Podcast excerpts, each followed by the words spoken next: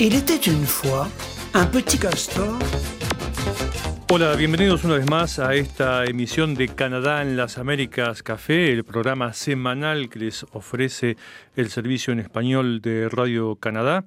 Hoy estamos aquí en el estudio con una versión reducida e invernal de nuestro equipo. Está Leonora Chapman. ¿Qué tal, Hola Luis, ¿qué tal? Hola a todos. Y Leonardo Jimeno. ¿Qué tal? Muy buenos días. Oh. Bárbara Que ahora, ahora sí. Reducida, pero oh, cuán importante. Importante. Sí, sí, y, y, de una sola nacionalidad. Exacto, la versión argentina de Canadá de las Américas Café. Efectivamente. Mi nombre es Luis Laborda y hoy estamos entonces aquí para ofrecerles esta nueva emisión correspondiente al viernes 25 de enero de 2019. Como ustedes saben, el programa estará dentro de poco rato más en, la, en, el sitio de internet de Radio Canadá, www.rcinet.ca. Permanecerá allí durante todo el sábado y todo el domingo. Y como ustedes ya saben también, nos pueden seguir en directo a través de Facebook Live. Así que aprovechamos a saludar a todos quienes estén siguiéndonos a través de Facebook, Facebook Live. ¿eh? Y también eh, nos pueden seguir a través de nuestro sitio en internet en YouTube, donde está también la emisión completa. Esas son las vías de comunicación que tenemos, variadas, más de un canal entonces para que nos continúen, para que nos sigan como han hecho desde hace ya tantos años. ¿Cómo están ustedes? Eh, bien, eh, digamos, casi no vengo. ¿Por qué? sí, cuando yo dije eh, equipo reducido, en realidad la presentación ya la había escrito hoy porque y estábamos yo Leonardo y yo nada más. Porque ayer, ah, tengo que reconocer que ayer me costó mucho venir aquí al trabajo, la cantidad de agua, lluvia y hielo, porque Sí. como había nevado muchísimo Ujú. durante la semana pasada, pues empezó a, hace dos días una lluvia que no paraba y finalmente me costó salir de la casa y venir acá por lo, lo peligroso. Claro. Es decir, no, ya no estoy hablando tanto del agua, en parte sí, pero sino del hielo que Claro. estaba abajo del agua y eso es lo peligroso, ¿no? Sí, hoy Sí, sí, todo el un- mundo de eso. Es un desastre porque aparte, eh, desde mi eh, modesto punto de vista, eh, la limpieza no se realizó como en otros años. Entonces eh, se acumuló, se dejó, se esperó, porque hubieron dos tormentas seguidas aparte, ¿no? Sí. Eso también eh, complica un poco las cosas. Cayeron 25-30 centímetros eh, el lunes y cayeron... De nieve. De nieve y cayeron 30 centímetros más de nieve el miércoles. Ujú. Y después Lluvia llovió. helada, Lluvia helada. Y después subió la temperatura. Y después Y bajó la lo, que temperatura. lo que decían los meteorólogos, eh, dicen que es muy raro que se den esas tres cosas al mismo tiempo en un día, que fue creo que el domingo o el lunes, no me acuerdo bien, que se dio al mismo tiempo una cantidad de nieve impresionante, em, se dio viento muy fuerte, es decir, una Sí. tempestad, porque normalmente cuando nieva no hace tanto frío, Claro. pero hacía muchísimo frío, caía nieve y mucho viento. Ca- Cayeron como 30 centímetros con 22, 23 bajo cero, que Y lo que- normalmente no pasa. exacto, Exacto, y es lo que hizo, por ejemplo, en la ciudad de Quebec, que había un artículo muy interesante donde decía que los autos no arrancaban, por ejemplo, No, estaban no tan helados, los autos no, no arrancaban, ¿no? Entonces, para terminar esto, ayer me costó muchísimo venir acá y dije, "Mm, no, no puedo poner en riesgo, no me quiero romper nada, ¿no? Ya me Ujú. pasó una vez. Entonces ayer previne y dije, no creo que entre hoy, no estoy segura que venga. Pero finalmente estoy acá, pero me costó también venir un poco. Leonardo dice que las condiciones estaban mejor también hoy. Sí, sí, sí, para mí sí. El jefe dijo que a él le costó salir hoy, a nuestro jefe salir, de- encontró que había mucho hielo. Lo, lo, lo, lo, lo peligroso va a estar también esta noche. Esta noche va a ser mucho más frío, las temperaturas van a bajar a 20 grados bajo cero, 18 bajo cero, y como todavía hay agua en Claro. las calles, Se va a congelar. ahí sí que, bueno, mañana hay que quedarse tal vez en la casa a tomar un cafecito, ¿no? Y No, una de las bellezas de Canadá es el hielo negro. Claro. Ah, Que Que para caramba, la gente que no lo explica lo que es conoce, eso. es, sí. eh, digamos, es como... Son las masas, los manchones de hielo que están en el piso, que son translúcidos, Que que, no se entonces ven. no se que ven. no se ven. Por eso se llama hilo Ah. negro, porque no se detectan. Uno ve, mira y cree que está viendo el piso y no es el piso. O sea, hay una capa de hielo arriba La y es complicadísimo para la gente para, para conducir en auto, por ejemplo, eso porque para uno también. y uno pasa de largo. Y es a mí me ha hielo pasado ya. Sí, sí, sí, puro. hielo puro. Es Bueno, hielo puro. a mí me pasó el otro día, yo iba con mi, con mi vehículo no rápido, cerca de la avenida, o por la avenida Panamá, ¿Pero cerca fue una descripción del vehículo eso o fue una descripción de la, de Lo- la acción? Las No dos, ah, ok. las dos. Y no hubo forma de, de controlar el vehículo en un momento, empezó a patinar, a patinar y me fui contra el hielo. Ah, por suerte no caramba, que es pasó absolutamente nada. Pero por eso recomiendan no ir rápido cuando hay condiciones climáticas como estas que están reinando en los últimos días. Exacto. Ahora, a mí me parece que todos estos problemas climáticos, el recalentamiento global del planeta, en fin, de- son temas que están tan al, al día, en todos lados se discute. Lo que está produciendo aquí en Canadá me parece que son inviernos mucho más fríos y veranos mucho más cálidos, ¿no? Y Bueno, yo- mucha lluvia. Yo no sé, porque a mí me pasa algo extraño. Voy a decir, creo que estamos de acuerdo, lo hemos acá- hablado ya en una vez anterior, en una emisión anterior. El invierno este año empezó tarde. Exacto. porque tuvimos buen tiempo Sí. hasta bien avanzado diciembre, Sí, se sí, podría sí, sí, decir. Llegó la Navidad y prácticamente no había nieve. Pero hubo frío. una semana de la Con- Navidad, sí. antes de la Navidad, Sí que, que- llegó a menos 25, que Sí, tampoco es sí, normal. sí. Sí, sí, sí, es verdad. Y a mí me pasa algo extraño este año, decía, que es que eh, en el exterior, cuando salgo a la calle, no siento frío. Ah, Es decir, por supuesto me abrigo bien, no, no circulo demasiado por la calle, tomo, voy a tomar el metro o espero el autobús, pero no siento frío. Siento frío si estoy en mi casa, por ejemplo, que uno está sentado no haciendo nada y con el paso del tiempo, al no tener actividad, uno siente que hace frío, pero en la calle no siento frío. Entonces Dep- salgo a veces Ajá. Desprevenido. Ay, Como- sales mal abrigado. como salí el otro día, cuando hacía veintipico bajo cero, y al ratito uno empieza a sentir Este, que el cuerpo le quema. claro, Porque el claro. intenso es que quema. estuvo haciendo hasta menos 40 bajo, 40 bajo cero eh, esta semana en Quebec y en otras sí, sí. partes de Y Canadá. aquí llegó a 36 bajo cero con sensación térmica, o sea... Y hoy acá está haciendo 10 bajo cero, no sé, mientras que tienes en Edmonton, más en el oeste, en las provincias como Alberta, Saskatchewan, está 30 bajo cero. Sí, sí, sí, sí, Está es Y en el otro extremo del planeta, en, en- en Australia, la semana pasada tuvieron El temperaturas altísimas, mucho más altas que, Que lo lo normal, normal. y la gente se estaba, como decían esos, calcinando. Sí, sí, sí. Era imposible estar ni siquiera en la playa. Pero a mí- o- Entonces es Ni siquiera me llama la atención eso, porque en Australia hace calor y en Canadá hace frío. A mí lo que me llama la atención es la fluctuación en el mismo día. Ayer llegué a mi casa a las 9 de la noche y hacían 2 grados sobre cero. A las 2 de la mañana hacían 18 bajo cero. O sea, eh, son 20 grados de diferencia en un par de horas. Sí, es, eso es lo que muy llama la esos atención. cambios muy bruscos. Y lo que sí escuché hoy, como para ponerle otro, otra arista al tema, es, eh, escuché mucha gente quejarse de algo que dijiste vos al pasar hace un rato, Leonardo, que es, eh, no, han- no están limpiando como deberían. Aparentemente han cambiado. Donde yo vivo lo cambiaron, cambiaron cambió la empresa que se dedica a, a- a limpiar la nieve, a despejar las calles de nieve. Y yo nunca entendí cu- cómo es el, el sistema de limpieza de la nieve aquí, porque se limpian las calles y se tira la nieve hacia los costados. En el- en- Es decir, pasa una, un La carro, topadora. la topadora, Sí, y una- va limpiando, pero la va tirando va, a los va costados. limpiando la calle Pero para que los autos puedan circular. Pero después pasan dos camiones, uno al lado de otro, donde uno va recogiendo la Bueno, nieve y la va tirando en- por en- arriba en al mi esa zona camión. eso todavía no la vi en ciertos lugares. En mi zona eso es el pasado, porque esos dos camiones ya no pasan más. Entonces, Yo le he ¿qué visto pasa? en la calle San Laurent, le he visto esta semana. La Probablemente nieve se- en las arterias importantes sí. Sí, Ajá. sí, pero la nieve se queda en los costados y en la zona donde- en la que yo vivo, por ejemplo, en ¿Y mi cómo hacen para estacionar también entonces? Ah, imposible. Ah, es- Ah, En mi, cuadra no hay, en mi cuadra no hay vereda, entonces la nieve que, que tira la topadora se viene hacia la entrada de mi casa. Y cuando vos querés salir de tu casa, tenés una Bueno. montaña de un metro de nieve Ajá, sí. que tienes que remover, ya sea para salir caminando o para sacar tu auto. Si tenés que sacar el auto, te la regalo.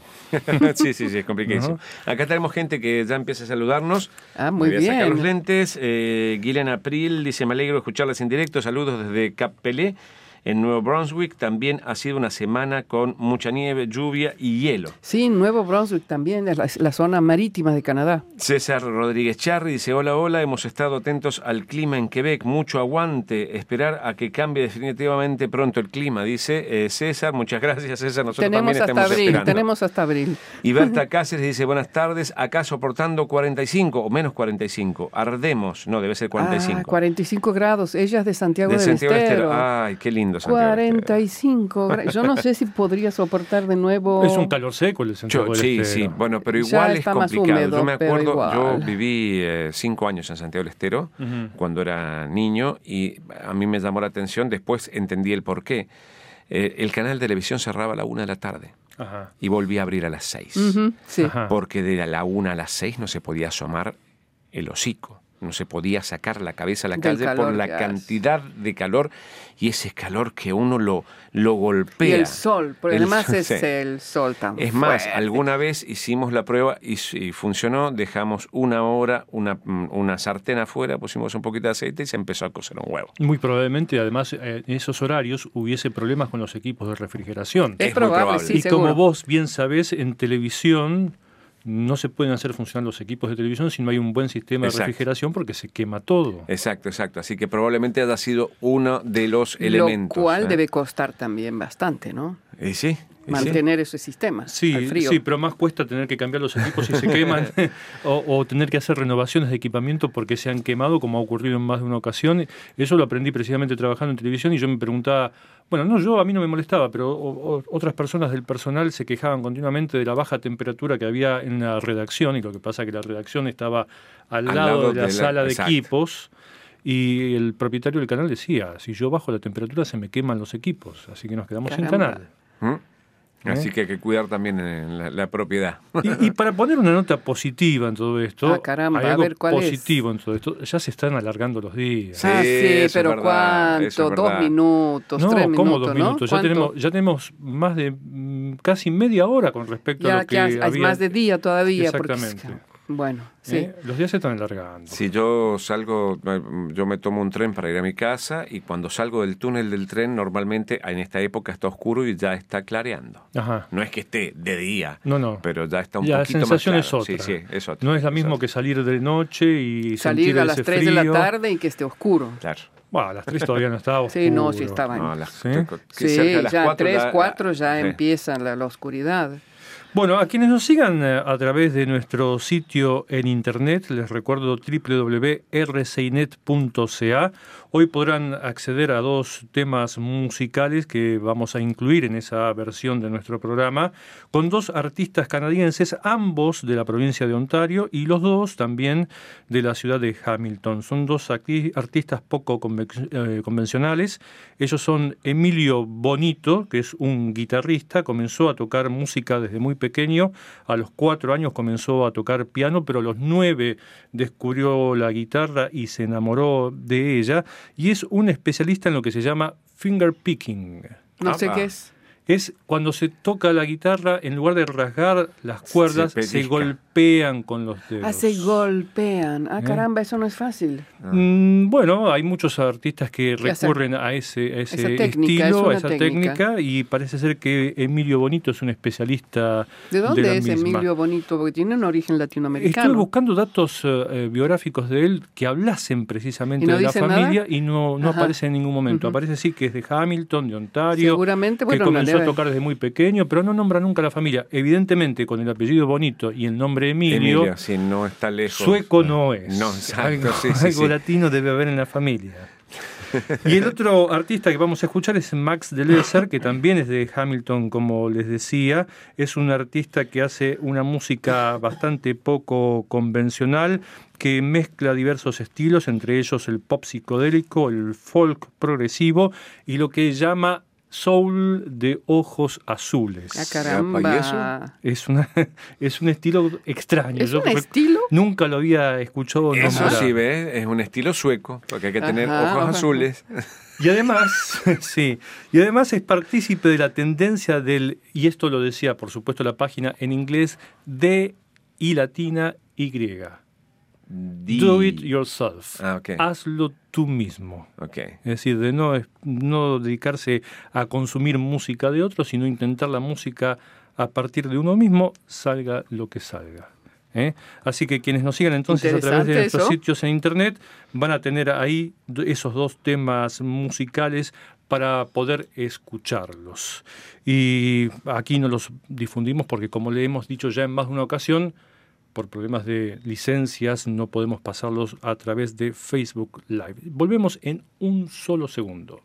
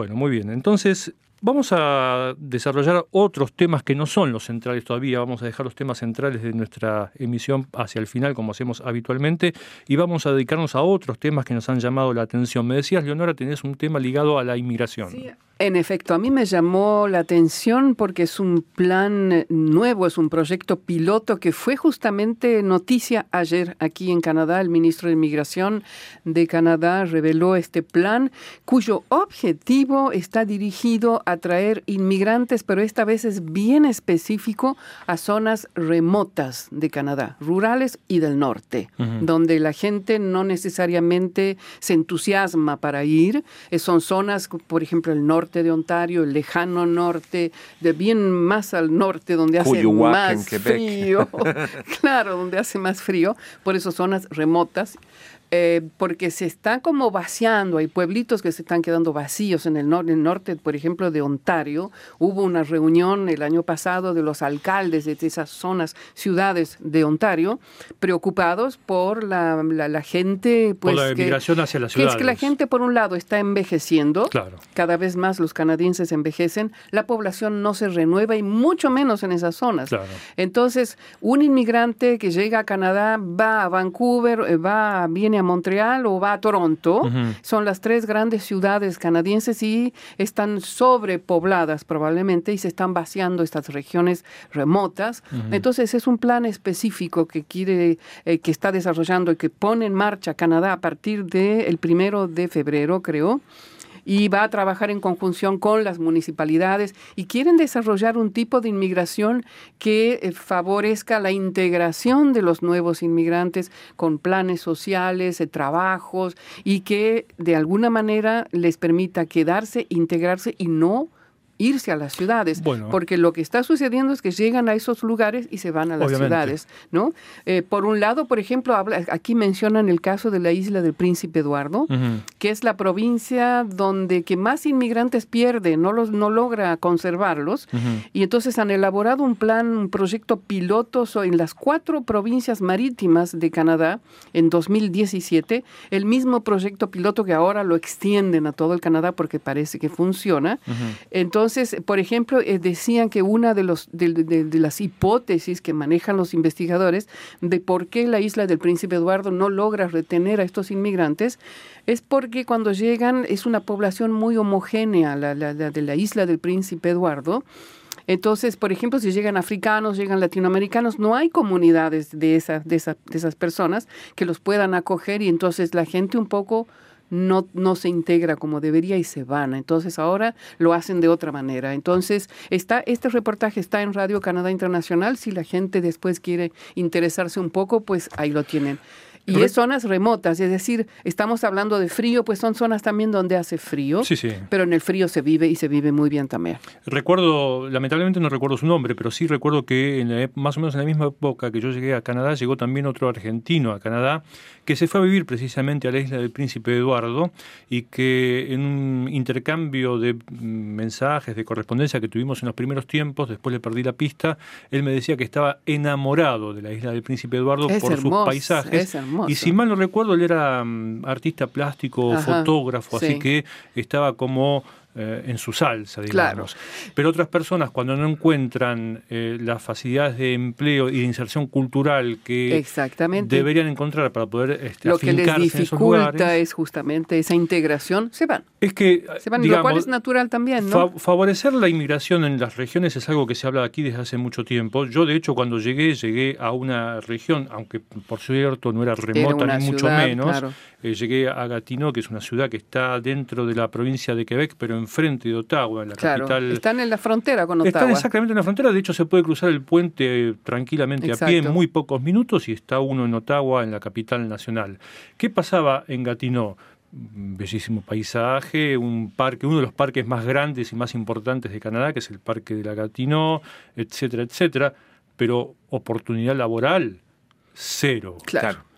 Claro. no, ahora este plan justamente, y por eso está elaborado de esta manera, contempla el, el empleo. Sí, aparte yo creo que también tiene que ver con la, la cuestión social, ¿no? Yo eh, lo que veo es el- la gente de, de- que proviene de países árabes se junta con gente de países árabes, Mm. la gente que viene, no de sé, América de Latina Grecia, también uno de América busca, Latina, uno, uno busca, gente de tu mismo lugar para, Exacto. para es- eso te ayuda también a la integración en el y país, si ¿no? ¿no? hay gente de esas nacionalidades o esos orígenes, es difícil también sentirse como en casa, digamos. ¿no? Exacto. Ahora hay gente valiente en todas partes del mundo. y yo me acuerdo uno de estos viajes que hicimos al territorio del Yukon, donde hicimos reportajes especiales. Fuimos al encuentro de, de los latinoamericanos que viven en el Yukon y, oh sorpresa, había muchos. Y de Brasil, que sabemos Brasil es un país tan cálido, caliente, de no.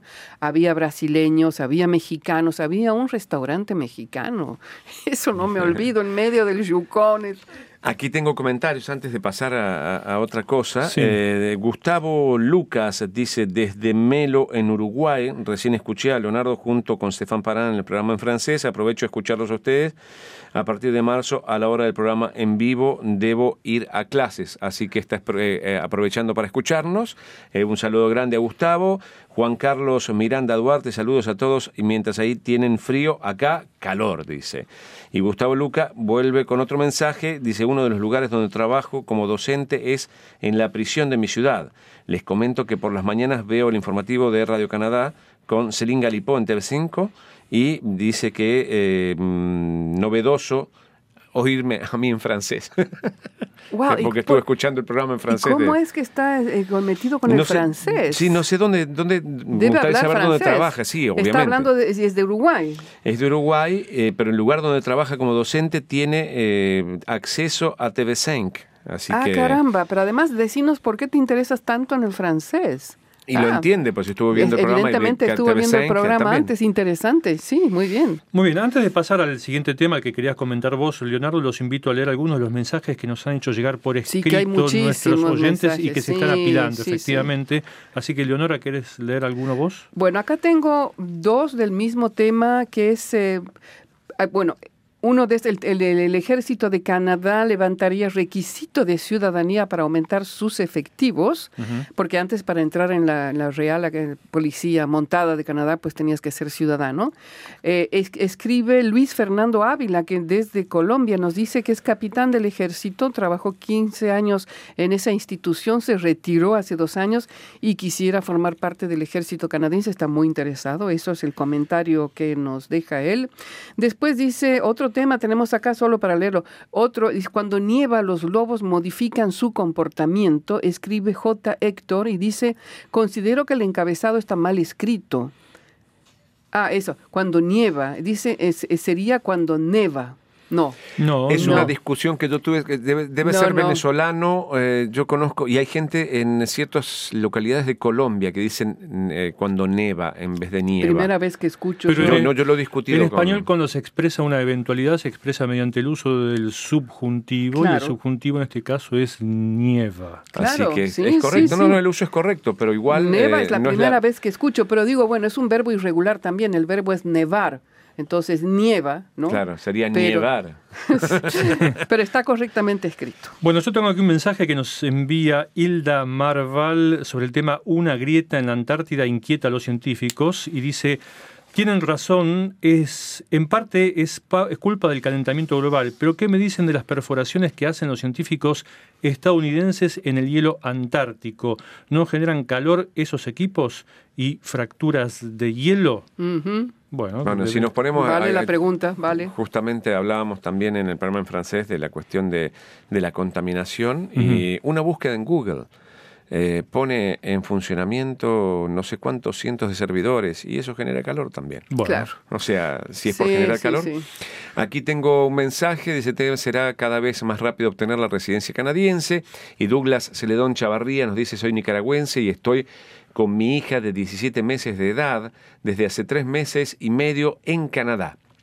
Ambos tenemos el estatus de refugiado y tenemos todos los beneficios que Canadá y Toronto nos ofrecen. Nuestra situación es emocionalmente dura, emocionalmente dura, ya que en Nicaragua quedó mi esposa y mi otro hijo de cuatro años. Mi esposa, madre de ambos niños, quisiera saber cómo puedo hacer para pedirlos lo más rápido posible, ya que mi estatus es por ser perseguido por el gobierno corrupto y sus fuerzas paramilitares en Nicaragua. Dios los bendiga. Y bueno, en este caso, Douglas, no tenemos la información pero exacta. Pero a, mí me extraña pero- que siendo integrantes del mismo grupo familiar no estén incluidos en, Ajá, el, en el grupo. en el grupo Lo- de, refugio, la esposa y, y el otro hijo, decía. Sí, un, otro hijo de cuatro años. no, lo que pasa es que probablemente él haya Bueno, ahí no aplicado tenemos solo detalles de, de lo cómo lo y hicieron. después reunificación familiar mientras sos refugiado no sé si funciona de la misma manera. Debe haber algún, eh, algún vacío legal ahí. No, no, está el bien, cual- pero en el, en el caso de la concesión de refugio, cuando uno de los miembros de un matrimonio está siendo amenazado, el refugio se otorga al grupo familiar, no se otorga a la persona Claro, amenazada. eso sí, eso también. Ah, Pero Así cómo que- lo hicieron, no sé. Claro, eso es, eso es lo que nos que- tendría que no está claro, no está claro. Sería inclusive buen buen tema para una para una nota. Tengo acá un comentario de lo que estábamos hablando del plan de Canadá para atraer inmigrantes a zonas remotas del país y escribe Damaris, Damaris Arencibia Cuian y dice, hola, soy cubana y junto con mi familia vivimos en Chile. Estamos muy interesados en el programa piloto del norte de Canadá. Por favor, si pudieran eh, eh, poner los formularios, les agradecería muchísimo. Bueno, antes que nada, nosotros somos un- un- una radio, no somos un- una agencia de inmigración. Nosotros damos la información que del gobierno canadiense, en este caso, que fue difundida ayer. Pero si vas al, ser- al, al La- sitio página del ministerio. del- a la página de Inmigración Canadá, y que hay partes que están en español también, creo, Sí. ahí están todos los formularios. Bueno, yo tengo un tema eh, que nos envía, un mensaje, perdón, que nos envía José, no tengo el apellido, y y es sobre el tema abundan ofertas de empleo en la industria canadiense de la marihuana. Y él nos dice, buenas tardes, soy venezolano, me interesa la oferta de trabajo, ¿cómo sería el proceso para ir a trabajar? Nunca he ido a Canadá. Y es verdad, la actividad de la venta, la industria de la venta de productos en base a la marihuana está generando expectativas en Está muchos sectores. floreciendo y está todo floreciendo, está sí. originando inversiones. Lo que parece ser que no están dando del todo bien todavía es el suministro, porque algunos de los locales que se iban Están- a está abrir faltando. los siete días de la semana todavía siguen atendiendo durante cuatro días Están faltando, solamente. no, no llegan. Y algunos que se iban a abrir se ha resuelto no abrirlos, así que eh, la expansión del mercado viene un poco más lenta de lo que se había previsto. ¿Tenés otro mensaje, Sí, Leonardo? acá tengo otro mensaje. Canadá y su plan de inmigración 2018. Jean Jordan Correa dice, soy cubano y estoy en Rusia. Con propósito de emigrar a Canadá, necesito saber si soy un candidato eh, para las nuevas leyes de inmigración en Canadá. Estoy con mi familia, eh, tengo dos niños, mi esposa, estamos casados y tengo también a mi suegra. Soy plomero de oficio y tengo licencia que avala este oficio. Así que a Jean Jordan Correa le decimos lo mismo.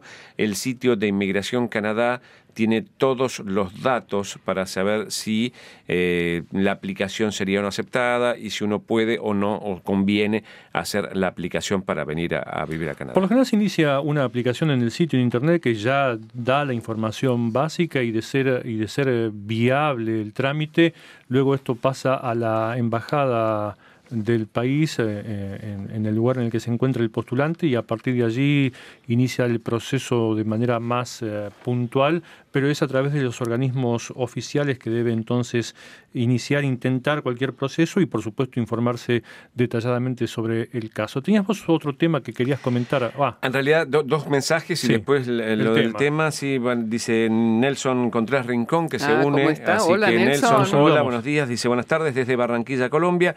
Y Gustavo Lucas nos comenta, dice, estudié francés en Alianza Francesa. Ajá. Obtuve el diploma de traductor comercial de francés eh, español y en la actualidad trabajo como docente de italiano en la, presión- en la prisión que les conté. Además, entre las escuelas secundarias de mi ciudad, el informativo no lo veo en mi trabajo, sino en casa mientras desayuno. Ah, muy y le decimos a Gustavo que si no lo puede ver en vivo, Tiene- igual tiene, en Tiene el sitio sitio internet de Radio Canadá, de Radio donde Canadá Internacional. Tiene Exacto, YouTube. tiene YouTube donde puede ver también Claro. nuestra emisión, la emisión en francés, así que, bueno, material Pero hay de además sobra. ¿eh? acá que, que venga solo a Quebec en Radio Canadá Claro, eh, tiene exacto. toda la información en francés. Y entonces, creo que también sí, eh, no, tiene... no, hay muchísimo. Radiocanadá.ca, fíjate un poco y vas a ver, vas a encontrar muchísimo. Radio.tv también tiene series de que son, digamos, De acá, eh, de Radio. Canadá. Exacto. Querías comentar otro tema, Sí, no me acuerdo cuál era. el de la nueva guía de la alimentación. Ah, en eso me llamó la atención, porque vamos para abajo los carnívoros. ¿Por qué? Eh, porque sí. la porción de carne viene realmente reducida. O sea, eso obviamente es una guía. Acaba, es no, pero es que es, es- acaba de, pero eso es el fruto del trabajo de científicos y nutricionistas canadienses. Les llevó años, los cinco o seis años, elaborar esa guía, ¿no? Eh, en el programa en francés se habló con un... eh, sí, eso ¿Sí? es verdad. ¿Sí? Y se habló con un eh, especialista en nutrición. No, no es nutrición, pero especialista en cuestiones que tienen que ver con la alimentación. ajá. Y él decía que la guía canadiense es para privilegiados, porque es muy caro mantener esa guía canadiense. Y como la guía canadiense recomienda comer menos carne, comer más leguminosas y, y más frutas, eh, los precios de las leguminosas y de las frutas tienden a subir, la carne tiende a bajar. Y entonces Porque es... además la carne baja porque hay menor la demanda. ¿o qué? Claro, exacto, exacto, menor demanda. Entonces, Y las la frutas se vuelven muy caras en invierno acá porque las traen, las, Exacto. las, las importan. Entonces la grieta entre lo que uno puede comprar y lo que recomienda la guía canadiense es mucho más grande. Entonces, para poder respetar o guiarse con la guía canadiense de la alimentación, uno debería ser un privilegiado y ganar un, tener uno o dos buenos decir, sueldos. hay que decir, de todas maneras, la carne sigue siendo cara. Para mí, a mí me parece cara. Y las leguminosas siguen siendo baratas. Uno puede comprar en vrac. Comparativamente. En latas, claro. Sí, sí, sí. O en vrac, ¿cómo Sí, se dice? eh, suelto. Suelto. Las, las- todo tipo de leguminosas y son muy nutritivas y pues eh, tienen eh, elementos que, que- que no encuentras en otro tipo de, de alimentos y a mí me parece que sigue siendo barata, las leguminosas son baratas, A mí no así las frutas. Lo que me llamó la atención en esta nueva guía es que sugiera eh, disminuir el consumo de productos lácteos. Totalmente, totalmente. Eso me llamó muchísimo la Sí, atención. y, lo- y los productores de Quebec, si No no, me equivoco, ya salieron a protestar porque porque antes la guía te recomendaba tantas porciones de yogur, de leche, de queso y todo eso, pasó casi desapercibido eso ahora, ¿no? Fueron los primeros en los que pensé cuando escuché la información, porque es decir, es decir, venían ya golpeados por el tema de la renegociación del comercio en América del Norte, que mm, los amenaza a ellos con quitarles una buena parte del mercado a través de la llegada de productos importados de Estados Unidos, básicamente. Sí. Eso ya había sido un primer golpe duro para los productores este, de productos lácteos o de la industria láctea, y ahora la guía les asesta un nuevo o sea, golpe. Menos carnes y menos productos lácteos. Menos lácteos, menos leche, menos yogures, también de menos la quesos. vaca y de otra cosa. Entonces, Sí. la industria se está poniendo. lo, lo que sí, los animales deben estar contentos, ¿no? Sí, sí, supongo. que Están festejando. Y a mí otra cosa que me llamó la atención muy, muy rapidito, porque ya nos empezamos a, a quedar cortos de tiempo, es que la- no sé si es exactamente la guía o la persona que estaba comentando la información el otro día, decía que una de las sugerencias es cocinar más.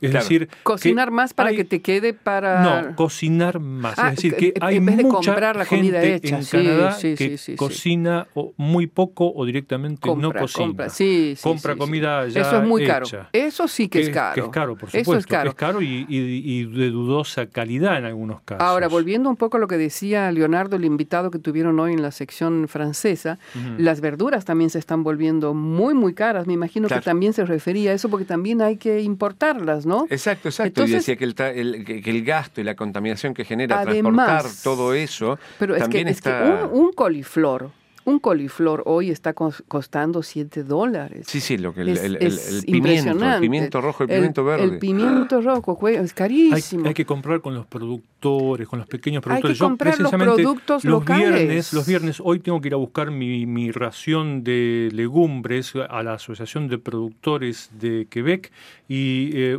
una canasta que me dan cada dos semanas con un montón de productos me sale apenas 23 dólares por Ah, mes. baratísimo. Y con productos de muy buena calidad, Baratísimo. con un sabor y un aroma que no tienen los Son que compramos productos en los locales. supermercados. Productos locales. Una pequeña pausa, una vez más. C'est toi.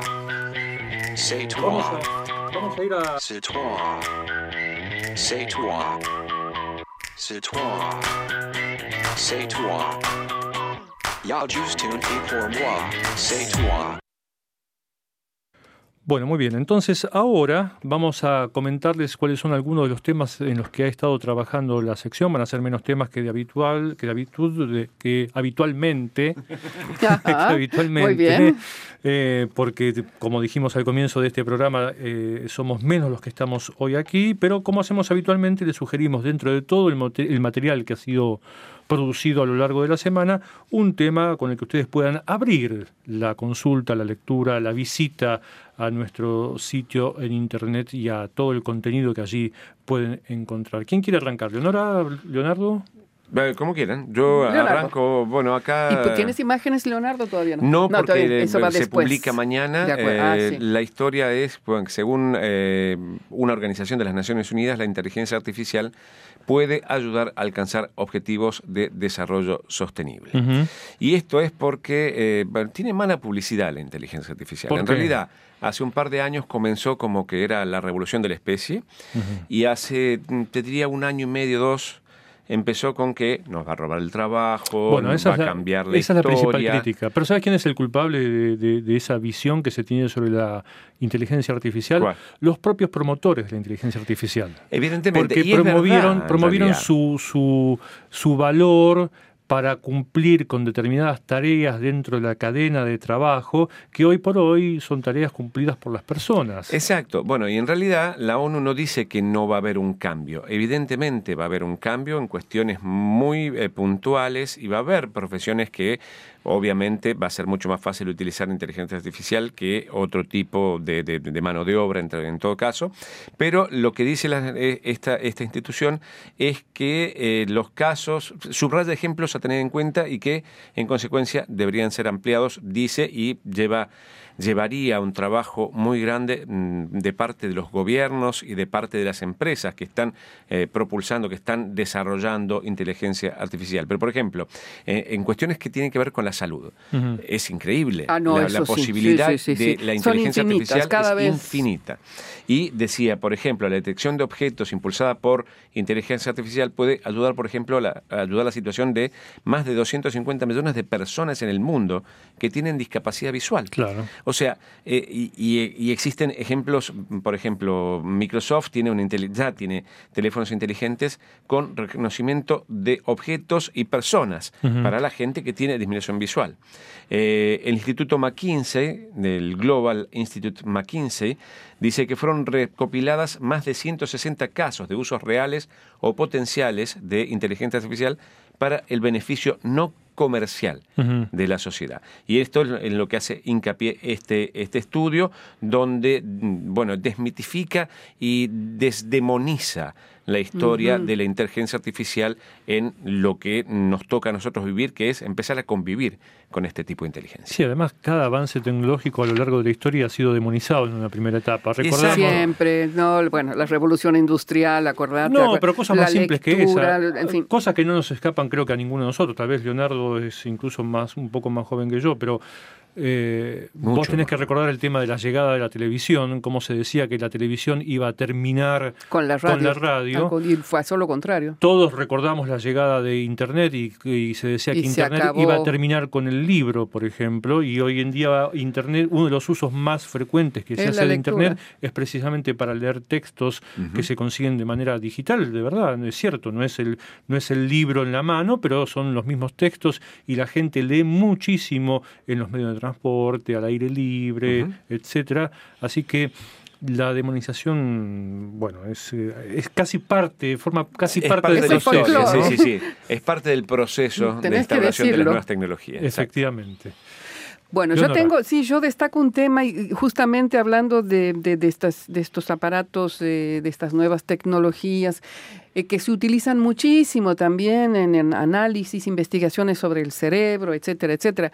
Hay una nueva investigación que se llevó a cabo acá en Canadá por la Universidad Waterloo, eh, en la cual eh, científicos eh, se propusieron eh, como objetivo ver qué era más efectivo para desarrollar o conservar la memoria, es decir, dibujar algo o escribir algo.